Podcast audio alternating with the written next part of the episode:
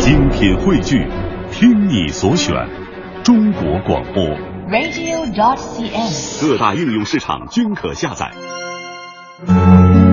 欢迎大家把耳朵停留在 FM 一零六点六文艺之声的电波另一端，继续和小昭分享今天的京城文艺范儿。我相信文艺青年都会有属于自己的范儿，而文艺青年在更早的时候可能是热爱文艺的一个少年，再往前是热爱文艺的，或者自己都不知道这种热爱叫热爱的是什么的一个充满好奇心的儿童。很多我们后来的热爱是跟我们很小的时候先天的对于世界的好奇心紧密相关联的。而今天呢，我们为大家邀请到的文艺伙伴，其实应该是非常资深的文艺人了。他们有很多一起并肩战斗的文艺工作者，而且其中的一位呢，也是音乐教育家，培养了很多艺术青年。我们欢迎中央音乐学院的副院长周海红教授，以及。切尔兔拯救七彩谷系列儿童音乐剧原创的代表，我们的导演新月来到我们的直播间，欢迎两位。大家好，大家好。其实刚才啊，在开话筒之前啊，在我们的广告时段，小赵已经跟两位聊得非常的热火朝天了啊。首先是因为今天有我们离得很近的邻居，就是离中央人民广播电台很近的中央音乐学院的呃重要的来宾来到我们的直播间。另外，我们的周海红教授其实是从事了多年的音乐教育工作，一个非常有经验的一个人。但其实我们今天呢，邀请他来到直播间，却不是因为他开了什么讲座，他在音乐学院有一些什么样新的一些特色的一些课程，在这学期有什么什么样新的这个教学方面的情况，或者是音乐学院要做什么事，而是他做了一件给小朋友做的事儿。切尔兔系列的儿童音乐剧又有一部新的问世了，叫《拯救七彩谷》。其实我刚开始的时候也挺好奇的，我说儿童音乐剧其实在北京可能不是太显见，因为在别的城市可能儿童音乐剧还是一个空白，但是在北京有很多的这个小朋友的家长们都会带他们去看各种各样的儿童剧，而这些儿童剧里也不乏有一些是音乐剧，但是看到是中央音乐学院的副院长来亲手操刀操办的这个音乐剧，还真的是挺罕见的。哎，不知道朱院长是呃最开始是出于一个怎样的心理来想到，嗯，我来创作一个儿童音乐剧吧？呃，其实我的专业是音乐心理学，嗯，那么一直研究审美心理和教育心理两个方向。学琴是大家都非常关心的一个儿童基本的一个教育的内容，而在学琴过程当中，有大量的心理学问题值得研究。所以实际上，很多家长在决定孩子要学琴的时候，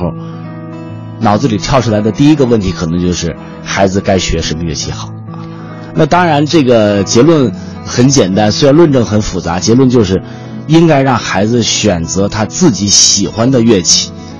可是这时候就遇到一个问题，从家长到孩子根本就不了解乐器，怎么办呢？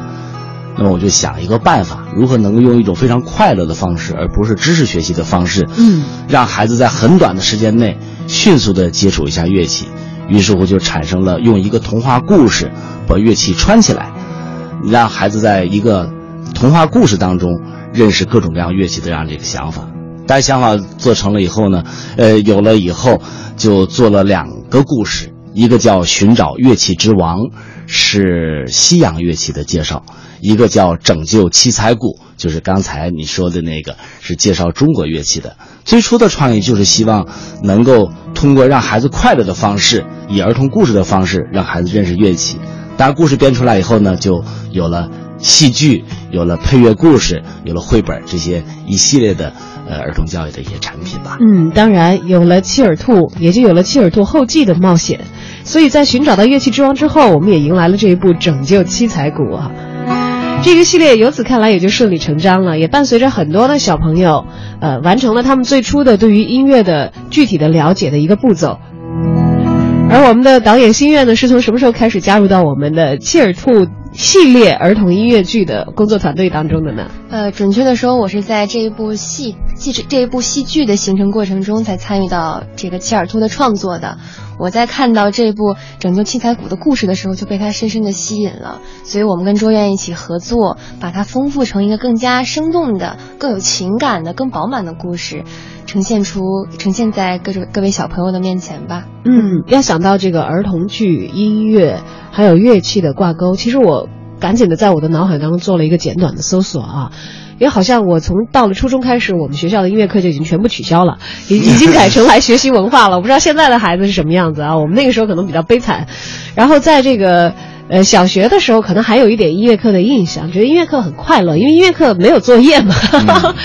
我想起来，好像能够让我有印象，说认识到一些这个乐器，它比较有特色的声音，然后有比较生动形象的。我能回想起来，在我那个年代的音乐课本里有《彼得与狼》。对，那是非常经典的一个普罗科菲耶夫的一个交响乐作品。嗯。但是从那以后，我好像一下子觉得空白了，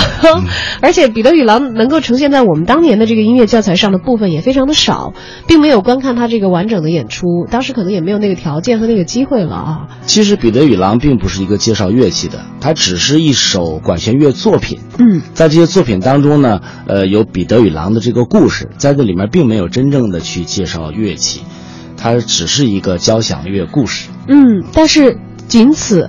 我们也能够。回想起来的时候，多年之后，对于这个，呃，管乐的各种音色哈，有着非常鲜明的印象。所以，如果刻意而为之，但是又能够精心的、准确又巧妙的把各种乐器的音色，通过不同的剧情当中的角色呈现出来，给小观众留下深刻的印象的话，该是一件多么好的事情。其实，音乐教育本来应该是最最快乐的教育。嗯。而且家长想实现的各种各样的其他方面的知识的和教化的目的，完全可以以一种更快乐的方式、更美的方式，让孩子来接受。所以我一直觉得这个不是一个目标的问题，因为家长的目标也是对的，关键是一个手段的问题。我们应该每个人都挖空心思，让孩子的教育快乐起来、美好起来。这是完全能够做到的。这个戏就是一个具体的实践。嗯，就是一个具体的实践。我们到这个拯救七彩谷已经是第二次迈出这个实践的步伐了。从我们迈出第一步寻找乐器之王当时的状况来看，是什么样子的呢？呃，是这样，寻找乐器之王呢是去年二月呃中旬上演的，在大剧院开的这个发布会。那么去年一年演了八十多场，呃，全国各地也都在演。那么今年呢，它的第二版已经开始复排了，已经开始上演了。呃，一号、二号、九号、十号都有演出。那么这部戏呢，是通过一个很好玩的故事，就是呃，兔子家族遇上了大灾难，春天老也不来。那么他们拿到一个祖传的秘籍，说找到乐器之王，奏响春天乐章，春天就回来了。那么有一只长着七只耳朵的小兔子。呃，它踏上了寻找乐器之王之路，那么最后每当遇到困难的时候，就有乐器来帮忙，最后大家共同唤醒春天。那是一个西洋乐器，那么这个乐器叫拯救七彩鼓，是完全是一个中国乐器的一个介绍。那么讲的是有一个美丽的地方叫七彩谷，那里长了出出了森林森林大火，那么这时候七彩谷里可爱的小兔兔叫嘟嘟兔，跑到七尔兔的家乡来求救。那么，为了扑灭这个七彩谷的森林大火，七尔兔踏上了勇敢的这个征程。每当遇到困难的时候，又是有乐器来帮忙。最后，他们一起齐心协力扑灭了森林大火。呃，七彩谷又是七彩斑斓了。这样一个很有张力、很有刺激的一个故事。但是在这个故事过程当中，它是以孩子的内心、孩子的思维方式编的。那么在孩子在快乐当中，很自然的他就认识了这些乐器。哎呦，别说孩子了，听得我都挺想去看一看呢。因为我们知道现在看儿童剧几乎是这样，呃，有一个小观众要去，那至少可能是两到三张票。对，一般来说是一个大人或者两个大人。经常我觉得一个大人是不够的。对，两三个大人带着一个孩子一起去看儿童剧啊，这个全家人都这个总动员了。这对于其实呃，对于这个。家长没有从事艺术工作的这些家庭来说，也是一次很好的跟着孩子一起学习的一个机会。呃，你说的太对了。其实我一直认为，童年的艺术教育最重要的老师是家长，最重要的环境是家庭。所以我特别强调，就是孩子接受艺术教育的时候，最好是全家共同参与。而且我们也确实发现这个问题，本来认识乐器应该像哆来咪 A B C 一样的变成人的常识。但是有很多成人他自己都不认识乐器，缺乏这样的。所以好多成人他会跟孩子一样饶有兴味的看了七十多分钟的戏，然后回来自己很感慨啊，呃，跟着孩子一块看戏，我自己也长了很多知识。嗯，这还真是的，这可能是我们以前的这个呃教育资源受限的时候，或者是物质不够发达这个年代，我们的视听受局限的时候所造成的一个空缺和补，和现在其实是一个很好的一个补充的一个机会，跟着孩子一道来学。且不说这个之前的寻找乐器之王西洋乐器，可能我们陌生的人会比较多了啊，尤其家长陌生的比较多。真的是连民族乐器我们认得的也不够全，真的是这样。我那天在学校上的音乐欣赏课的时候，然后我就说管子啊、管子大师什么之类的哈。然后下面一个小音乐老师说：“周老师，管子是中国乐器还是西洋乐器？”我就特别震惊啊！我发现我们其实了解西洋艺术固然不够，但是我发现了解我们本民族的艺术好像更欠缺，更欠缺，尤其在音乐行当更是这样。那我们拯救七彩谷会介绍给大家一些什么样的民族乐器呢？呃，呃，实际上最重要的民族乐器都出场了，比如说弦乐家族的二胡啊，这个呃，管乐家族的笛子啊、笙啊、唢呐呀，弹拨乐器的琵琶、笙啊、阮啊、琵琶、阮啊、柳琴啊、三弦啊，打击乐器，呃，还有吹管乐器的唢呐呀、管子啊，都出场了。就最重要的民族乐器全有了，哇，嗯，那是不是也意味着，其实，在演出的现场，我们的演出的团队也会有一个庞大的阵容，因为有调动了这么多的乐器。就由导演来说，不，这是他的策划。其实不见得，其实我们的演员也可以一人分饰多角，而且最重要的是，我们这部戏里面，为了让小朋友能够。非常真实的观察到这件乐器，我们当中采用的道具也都是真实的乐器，就希望还原这个乐器原本的样子，然后结合上演员的表演，赋予它生动的性格、鲜明的形象，让小朋友非常立体的接受一个这样生生活中他能见到的形象，呃，使他产生兴趣，来选择自己到底对哪个乐器更感兴趣。哎，这个倒是在其他演出里不容易看到的啊。我们知道，呃，不好意思。呃，唤醒春，呃，这个寻找乐器之王是三个演员扮演二十五个角色。哇，我不知道我们导演这部戏可以说应该是由四位演员饰演了三十多个角色。我这个强度一点都没有减弱，虽然加多了一个人啊。哎，对于演员的这个考验真的是非常的严峻的。我 现在是觉得他们首先自己要精通好几样的乐器，还要能够做比较生动和精准的一个诠释才可以的。他倒并不演。并不演奏，不演奏啊，扮演一个乐器的角色。对啊，原来是这样。因为其实，在有一些现场有这个音乐呃相辅助的一些戏剧的表演的现场，很多时候我们是把演奏音乐的这一部分是藏起来的。像传统的这个比较正式的现下面有这个乐队现场演奏的，我们都知道那个乐池是比舞台要矮的。对，歌剧都是把这个这个演奏的乐队全部藏在这个舞台下头，你可以知道是现场有人在演绎，但是，啊，不影响你的这个视线进入的是故事里面的这个视角。但是要把这个乐器呈现在大家眼前的话，它其实是必须要从一个背后的隐秘的这个背景的音乐，它发出声音的这个东西啊，它是要走上来的，是要在这个舞台上面，所以这个角色是会自己扮演不同的乐器，而且运用的道具也就是真实的乐器了。对。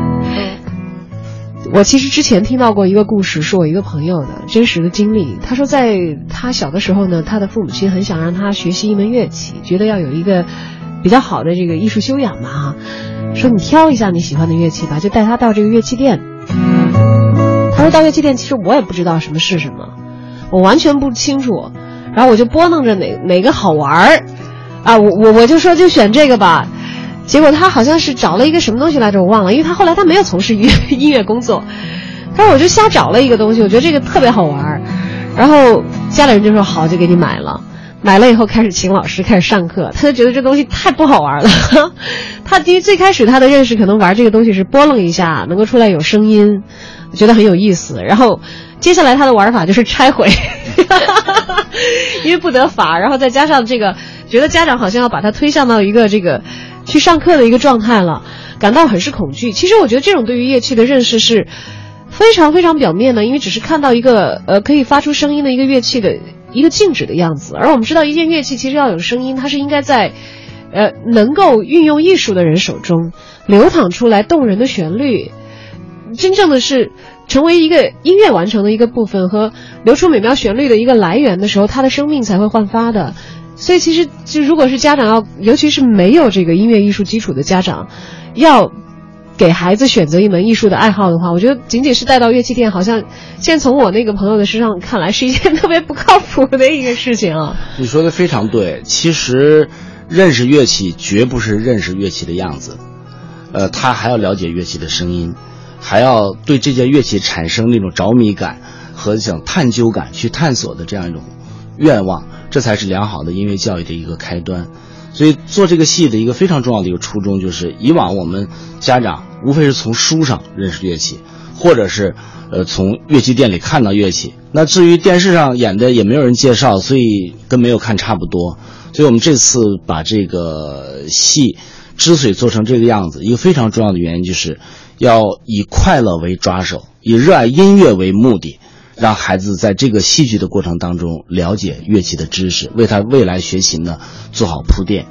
所以刚才您说的其实是两个层面的问题，一个就是家长一开始希望孩子认识乐器，那这刚才我们说这个戏剧是一个很好的入口。第二个其实是学上琴以后，如何让孩子始终保持他最初的热情和对美好音乐的那个期待。这更是我需要我们音乐教育工作者和广大家长深入思考的问题，因为现在器乐教育其实小孩最初都是非常喜欢的。我们做过调查，学琴前大家都喜欢学琴，但是学上以后，动机水平大大下降，而再持续一两年的时候已经痛苦不堪了。那么就从强烈的探究、热爱、好奇，啊，变成了逐渐有点不满，最后变成痛苦。刚才你说那个变成。拆了，其实已经是一种仇恨了和破坏了，这是需要我们深入思考的。用我说的话就是说，世界上没有任何一件一个教育可以像学琴教育那样，给如此低龄的孩子如此强烈的快乐。我们很负责任的告诉大家，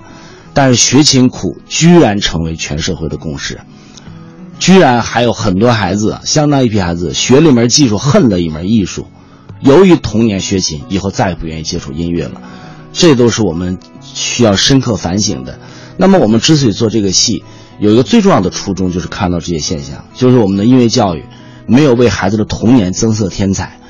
没有以快乐为抓手，以热爱音乐为导向展开我们的音乐教育。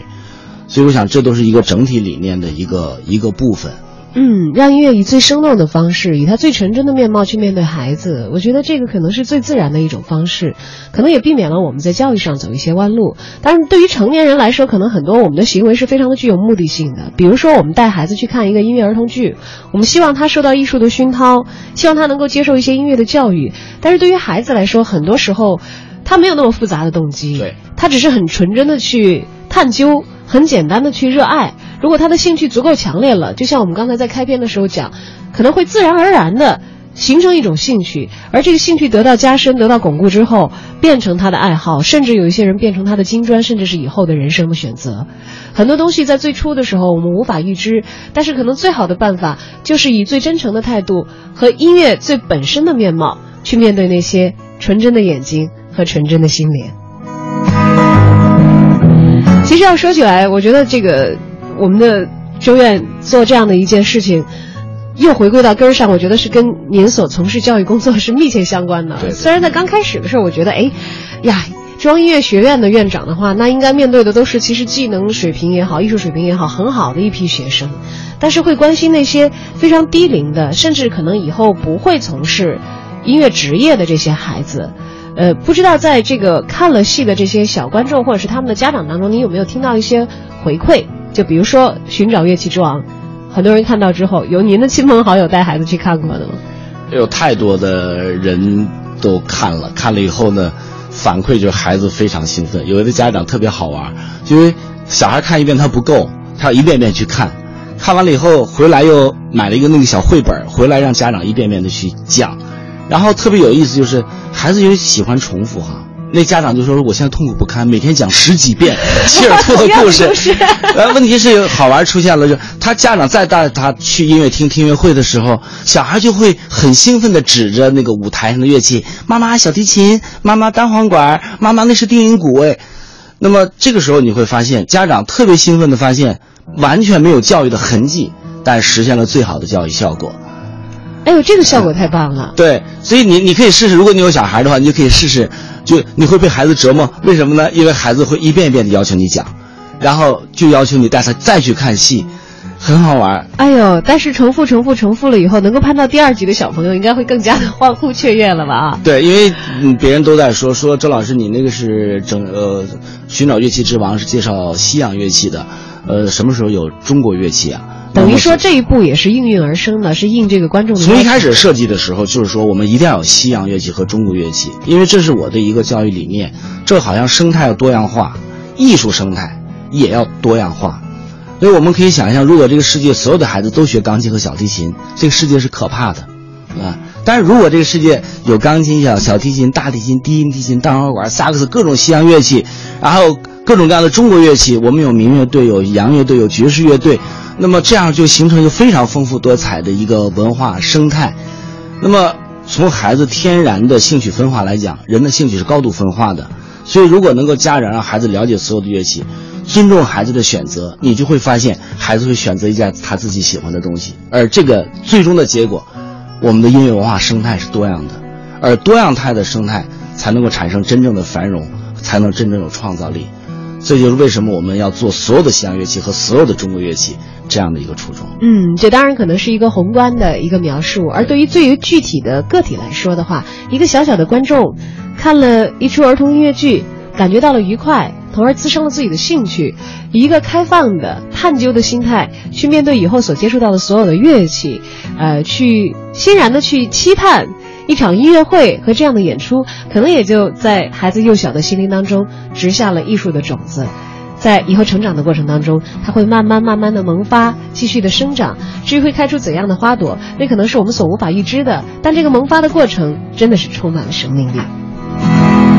七月他在这次导演当中还好像还招了好多小演员哈，对对，你能不能谈谈这个 小演员给你的反馈？因为这个我还没有看到。嗯，我们是在一次海选过程中选了八位小朋友来参加我们这部戏的一个演出，其中的一位一个片段是由他们所饰演的小兔子在七彩谷当中面对大火，他们的一个判断跟反应。嗯，然后我们希望不只是大人来扮演儿童，让真正的儿童以儿童的形象出现，让小朋友感觉我跟这个戏离得很近，他。就在我眼前，而且就是有我跟我一样大的小朋友同同样在扮演的，同样在经历的，让这个故事使他产生更强的代入感。而且孩子他的他的他的不管是他的表演，或者是他的一些想法，我都是完全保留的。我我都会问小朋友，你想做什么样的动作？你想用什么样的语气？你觉得这时候着大火，你有什么样的反应？我完全。保留了孩子原本的一个天真的样子。哎，我可以问一下，这八个小朋友他们平均的年龄是多大吗？平均年龄应该在六岁左右。天哪，这不是传说当中，尤其是男孩是最难管的 这年龄。有的小男孩的确是他，他确实有的时候会很发散性思维，每一遍的表演都会呈现出一个很不一样的样子。但是他的基本都是融入在那个情境当中的。小朋友他真的是完全相信那个情境的。虽然我们排练场里面没有实景，没有火真的在着，但是当你去启发他的时候，你问他如果着大火了，你会什么样的反应？他会咳嗽，会捂住鼻子，会跑，会怎样？呃，甚至有的小朋友还会哭鼻子，都是做了很自然的、很天真的反应，真的太惊人了。哎呦，我觉得接下来是不是大家伙儿会非常热烈的，就是呃非非常非常积极的去争取这八个 小演员的这样的一个资格了？我们之前已经经历了一个大规模的海选啊，已经是海选选出了八位小朋友，对。哎，看来他们已经是非常幸运的小朋友啊！而在我们继续的推进我们切尔兔的一系列的呃勇敢的故事的过程当中呢，可能还会有更多的小观众变成我们的小演员，走上我们的音乐舞台。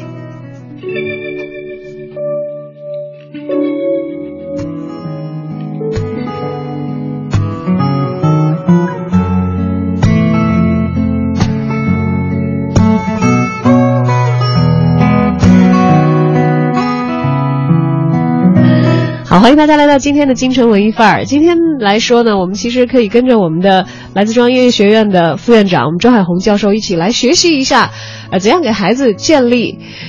对于艺术的兴趣，以及学习艺术的持久的耐性以及信心这回事儿。啊，可能一说起来，人家就会，可能有一部分听众会说了啊，你们这些极具目的性的大人，真的是对孩子很可怕的一件事情。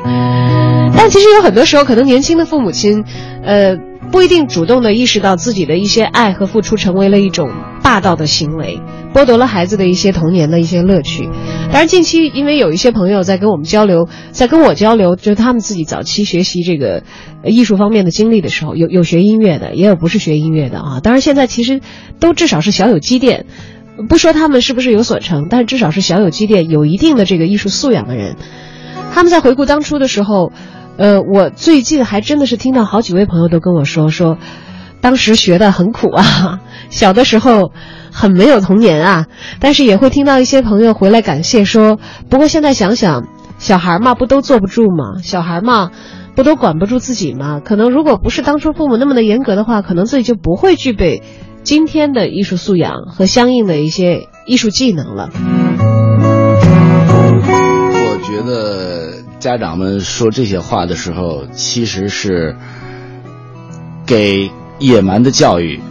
蒙上了一层正当的色彩。为什么呢？因为从人性的角度来讲，快乐强化动机，痛苦抑制动机。那么，其实你要想让一个孩子爱干什么事情，你应该让他快乐。你要想让孩子讨厌一件事情，你就让他痛苦。所以显然，我们现在很多教育都给孩子带来很多痛苦。可是很多家长就说了：“你看，当年不就是那么痛苦，所以现在你不才成才了吗？”我们可以很负责任的说啊，如果我们的教育是文明的、是科学的话，孩子可以既拥有现在甚至比现在更高的专业素养，同时还拥有幸福的童年。所以，我一直认为，教育应该是为人生增色添彩，特别是为童年增色添彩的一件事情。可是现在我们先苦后甜这种说法，似乎为了未来的幸福，我们必须要承受受教育的痛苦。这是一个非常应该说是非常蒙昧的一种想法。我经常举这个例子，你说孩子坐不住，为什么玩游戏就坐得住呢？坐几个小时都没有问题。然后你说，因为游戏是玩。那我想告诉大家，其实游戏设计师都是心理学家，他们精心的把游戏这个活动设计成了一个快乐的陷阱。如果我们一个游戏编得不好的话，你就发发现孩子不爱玩。但是我的问题是我们有谁像游戏设计师那样一个完整的团队，想方设法让这样一个在我看来很无聊的一个活动，有的时候是变得那么有快乐，那么吸引人。如果我们每一个家长、每一个老师，都像一个游戏开发团队一样，用全部的智慧、全部的知识和科技水平，让我们的快乐、快乐教育快乐起来，我想，学琴也好，其他学习活动也好，都会比游戏更快乐。但是我们没有花那么多精力去做这件事情，反而用先苦后甜啊，这个呃。不打不成才，吃完苦中苦才当人上人。这些说法来蒙蔽了野蛮的教育和蒙昧的教育，所以我觉得，其实是大家如果要回到真正的人性的法则，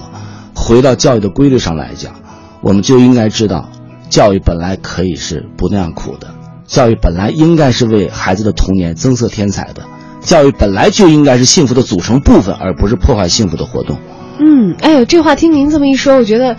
哎，非常有信心和希望啊！但如果又回到我们当初这个，尤其是我自己，回到当初自己这个受教育的状态的话，我会发现，其实您所说的这种蒙昧的状态，可能是一种普遍的存在。像您所说，既不丧失快乐的童年，又能够学到相应的记忆的事情，好像是非常非常少的个案。我给你举个例子哈，比如说刚才说的那个儿童戏剧，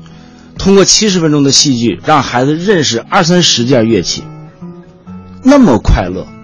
记忆那么持久，而且还那么强烈的持续的想学习他的愿望，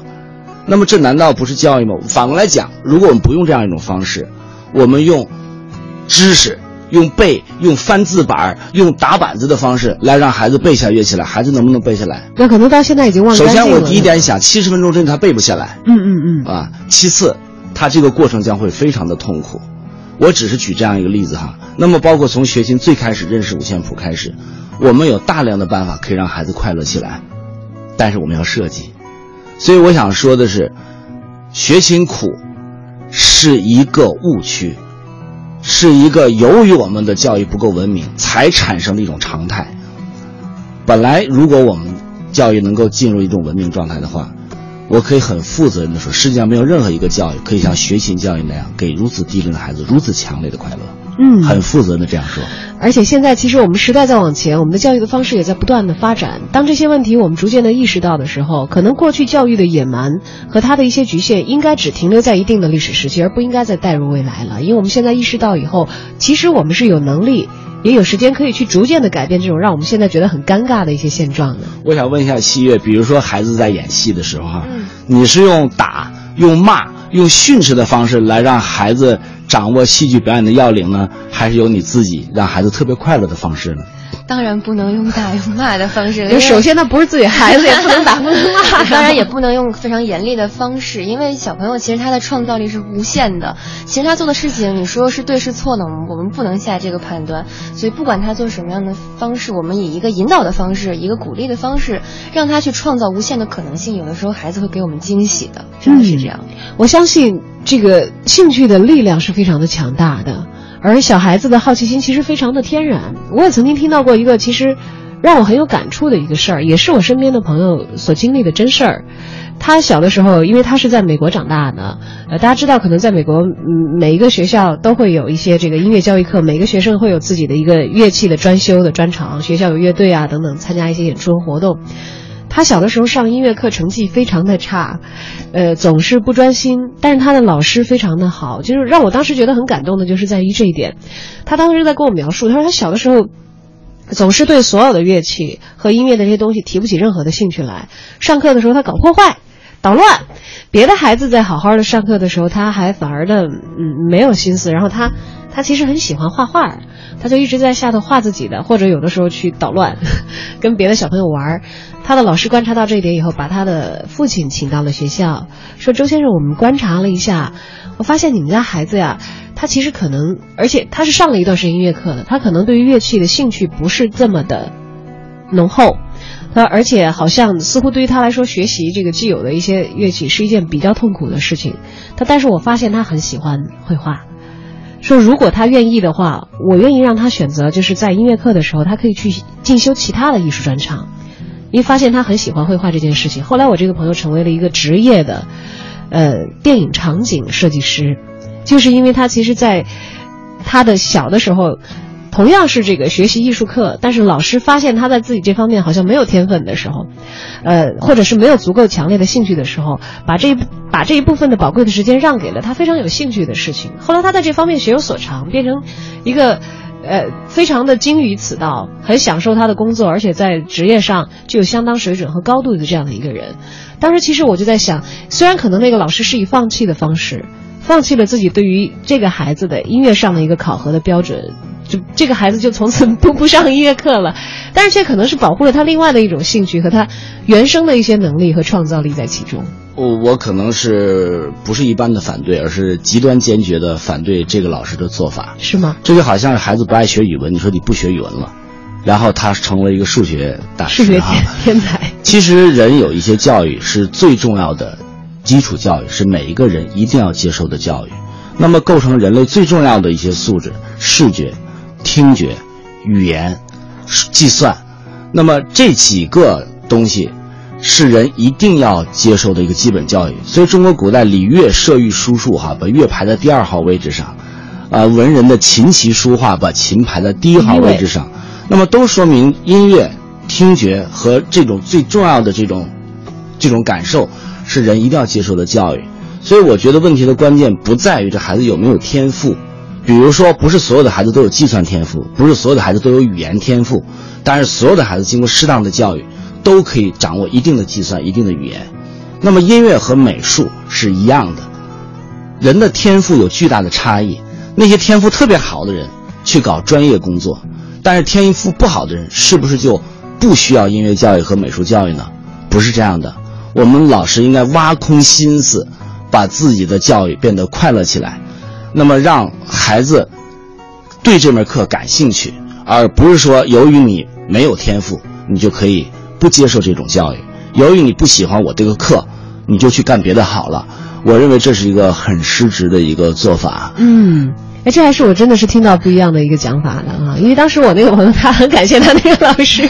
因为他自己觉得他回避了一下他回避了一项他非常没有兴趣的事情。他实际上这个同学就你这个朋友，他应该更遗憾的事情，他童年没有接受好的音乐教育，他这一生没有真正的深入的享受音乐艺术的伟大，这才是他真正感觉到遗憾的事情。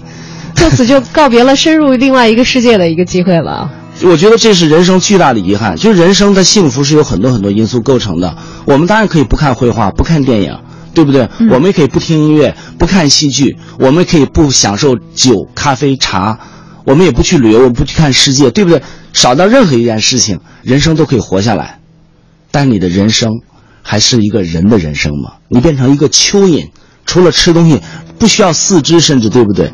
所以我一直觉得人生是由。他的幸福最重要的特点是丰富多彩，少任何一种享受和快乐都是人生的一种缺憾。因此，我认为不是说一个孩子可以回避什么样的教育，而是每一个教育者应该想方设法让自己的教育变得有魅力，为孩子的童年增色添彩。嗯，有魅力这个事情真的是，呃。是一件理解起来很简单，但是做起来好像很费劲。我给你举一个最简单的例子，可能现在有的家长就在想了：你站着说话腰不疼，我们家孩子有这个问题，你那个说怎么办哈？那我现在没有办法面对每一个家长，但是我举一个例子，比如说小孩子弹琴有一个错音，啊，那这是家长经常遇到的情况。那我们有两个办法，第一个办法，比如说啊，你怎么还错呀？再错我打死你，当然是一种办法，对不对？那孩子就觉得很恐怖嘛，他就害怕有错音嘛。当然也可以有另外一种办法呀。比如说，小孩弹完了有错音，你还先鼓掌，哇，好完整啊，好流畅啊，呃，真棒啊！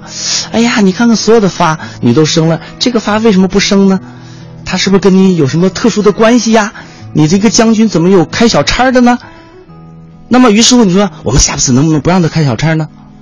注意哦，同样是发没有生这个错误，你可以用训斥的方法指出来，也可以把这个错误变成孩子下一个成就的期待。没错就像我们玩游戏一样，正是因为我们有失败，我们才对下一次玩更感兴趣、有期待。所以我觉得孩子的每一个错误，都应该转换成孩子的下一个成就目标，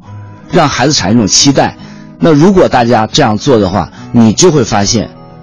孩子的每一个错误，都是暗含着下一个快乐的铺垫。对，像您刚才讲到以游戏来打比方的话，这样我一下子可能就能够理解了。大家都有玩游戏的时候啊，甚至现在包括不管这个工作再怎么忙，有手机都会有一些手游，可能是跟我们长期相伴的。游戏一个最重要的好处就是，不管你死多少次，你还可以重新来再纠错。而当你的经验值到一定程度的时候，你可以达成一些新的成就。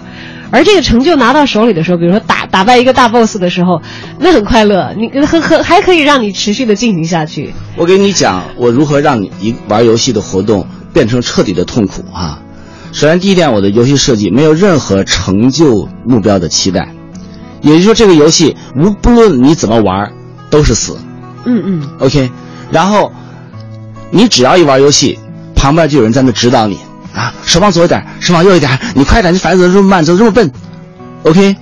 然后你这个游戏画面非常的难看，然后你这个游戏声音非常非常的难听，没有人会玩是吧？没有人会玩这游戏，对不对？那么请大家注意，游戏的设计师他第一点要很漂亮的画面，满足你视觉审美的需要；很炫酷的那种声音，满足你听觉审美的需要；循序渐进的难度安排，让你每一次努力都能够获得成就。然后随着你的技能的提升，它的难度提升，使你看到自己能力的成长。然后在玩游戏的时候，你充满了快乐，没有外界的暴力在压制你。OK，那你玩爱玩的游戏。现在我们来想想我们的学琴，如果这个学琴活动是这样进行的，小孩留的曲子正好是小孩喜欢的，他觉得特别好听，很想把它弹下来。嗯，那么呢，这个曲子难度非常适中，孩子只要通过适度的努力，就能看到自己的成就。然后呢，只要一练琴，孩子家长就高兴，就像一个拉拉队一样鼓励自己孩子的每一分进步。然后老师呢，能够看到孩子的每一次的进步，然后及时的把孩子现在存在的问题，用很有办法的一种指导，来引导他获得新的高度的成就。那孩子能不爱学琴吗？但是你看我们现在孩子怎么学琴的？首先第一点，你给留的曲子全是基本练习、技术练习，非常枯燥的技术训练。然后家长本来平时对孩子都好，只要孩子一练琴，家长像换了人一样，对不对？那么孩子由于学琴，使得自己的亲情丧失了，家长对自己不满了。那么本来孩子上个星期一个音不会，这个星期已经会了那么多音了，可是家长和老师只字不提孩子取得的成就。今天错音不对，明天乐感不好，不管孩子做多好，你永远指出他的错误，让他上一个星期的练习没有一点点成就感，然后你说孩子更爱学琴了，可能吗？真不可能，不可能。所以我想说，一个人的快乐是由很多具体的需要的满足构成的，而我们的家长和老师没有用有良好的教学设计，让孩子在学习活动当中获得充分的满足感，因此他就没有了快乐。嗯，我今天看到我们的周教授、周院长这么有信心的在描述这样的一件事情，我在想象您在刚开始进入音乐学习的时候，是不是因为您的老师非常的好，或者是您的家长非常的得法？我给你举一个例子哈，嗯比如说我的老师当年在教我弹琴的时候哈，因为我弹琴的时候，这个这首曲子弹完了，前首曲子就忘了，那么这时候老师他就想说我应该记住以前学过的东西，但是他没有任用任何贬损和这个批评的方式。他说：“你见过熊瞎子掰苞米吗？”然后就在教室里，嗯，就是表演熊瞎子掰苞米，掰苞米掰一个掉一个，拿一个新的掉一个新的。然后我妈妈呢就给我画画，就在那节课的时候。就是老师说了这个问题的时候，我的那个教材上就是我妈妈，我妈是画画的，她画了一个熊瞎子掰苞米的这样一个场景。那这时候你就会发现，你童年的这个学琴教育非常幸运啊，赶上了一个非常好的老师。而我原来的兴趣也不是像现在这样，我的老师性格特别奔放，我就特别渴望去老师那里上课，也特别渴望老师到家里来。嗯，而我母亲从开始我学琴一直到现在哈，我没有听到过一句他对我贬损的责备，当然更没有挨过一下打。所以我在想这样一个问题，就是说，一个孩子从从小到大哈，我今年五十多岁了哈，没有遭过父母的一杵子、一巴掌，没有听过一句来自父母对我的贬损，那么我也长成了呀。而我的老师给我带来巨大的快乐，我我非常非常大的快乐。那个时候童年还在文革期间哈，就是希望到老师家里去上课。哇，太鼓舞人了！而且这个 就是我是想说，这样的教育是存在着存在的，对，是存在着的。因此，它不是一个呃行业的问题，是这个个体的问题。这孩子是不是很幸运的赶上了一个很文明的家长，很幸运的赶上了一个很有智慧的老师？如果是这样的话，我就想说这句话：他可以既拥有现在的成就，还同时拥有童年的幸福。我们更加幸运的是，一个在这样的我们我们应该说是非常的期待的完美的环境当中成长出来的孩子，他成才了，而且从事艺术教育的工作，是我们中央音乐学院的副院长周教授。我觉得这这对于您的学生来说是一件太有福气的事情，因为您知道有心的去设计这样的一个过程，您是这个过程的一个受益者。因为如果你掌握了心理学的规律和原则的话，你就知道该怎么做，你就知道当下孩子的这个问题，你用什么样的办法能够既解决他，还不伤害他，不产生痛苦感。我想很负责任的说，现在心理学的研究的成果已经能够保证我们可以做到这样。嗯，哎，有您这个话，我忽然觉得好放心。主主要是觉得，呃，以后就算是家长，年轻的家长，我们没有过这个教育孩子的经验，其实也是可以有求助有门，而且是拜师是有方向的。再加上现在新媒体其实非常的发展，大家不但可以是说只进到音乐学院里头有办法听。周教授的课，其实现在还有很多的方法可以了解到他的想法，他输出的理念。比如说，今天你成为我们的听众，还有不知道在多媒体方面，我们有没有什么可以随时了解到您的这些理念和教育输出的更多细节的一些方式呢？呃，现在是这样哈，我我正在做一个东西哈，今年一定会出版的，叫周海红弹琴，谈话的谈啊，一共有三十七个话题，三十七本小书，三十七个视频。那么这个当然，当然如果要出来的话，大家可能会了解这个东西哈。所以我觉得问题的关键不是说没有这些声音，因为还有其他的专家教授也在谈这样的声音。但是，我觉得如果要是不说到根儿上，不说到原理上的时候，还会有一些谬误同时在流传。嗯，比如说虎爸、狼爸、呃鹰爸，对，比如说三天一顿打孩子上北大，呃，很多家长还相信这样野蛮的理念。所以我觉得这是真正比较可怕的。所以我也希望媒体能够更多的传达，更反映当今科学研究最新成果、人性研究最新成果的一些理念和体系，而不是传播那些野蛮的东西。嗯，另外，新月，新月应该也是有相应的这个。艺术教育基础的这样一个新时代的年轻人，但是现在其实自己也不自主的，虽然说是做一个戏，但是有相当一部分这个戏的教育的含量是很重的，成为一个艺术普及教育的这个工作者。至少是在做这个戏的时候是这样的一个工作者。对，我其实，在做这个戏之前也做了一定的工作，去跟一年级的小朋友接触过，给他们做了一个戏剧教育课的过程。在这个过程中，想要了解孩子他的一个兴趣点，还有怎么启发他，怎么诱导他，怎么以他的视角去看待一个事情。我想说，其实我们大部分的孩子，他不是排斥音乐或者排斥乐器，他只是排斥这个形式。对。因为我也曾经，呃，用就是在这个戏剧教育课上给孩子们讲过那个寻找乐器之。王的故事，孩子们一样是很感兴趣的。嗯，我刚才突然想起来，我们这个切尔兔的一个演员，他讲了他一个童年的经历，说他学习舞蹈的时候，妈妈来看课，他总是故意的跳慢一拍。当他妈妈问他说：“你为什么这样的？你为什么总跟大家不合群的时候？”他说：“妈妈，你看下一遍我还能跳慢两拍。”他现在成为了一名幼教老师，而且他他也有架子鼓的功底，有很多乐器的功底。他很喜欢这项事情，他只是很排斥大家一起在跳一个枯燥的动作的这个形式。所以我也很希望更多的小朋友们能够走进剧场，跟我们一起体验这样的一个呃，跟每个乐器打招呼，跟他们相识的一个过程，去了解他们，然后去发现他们身上的美，发现他们的音色有多么的悦耳，他的样子是不是很可爱。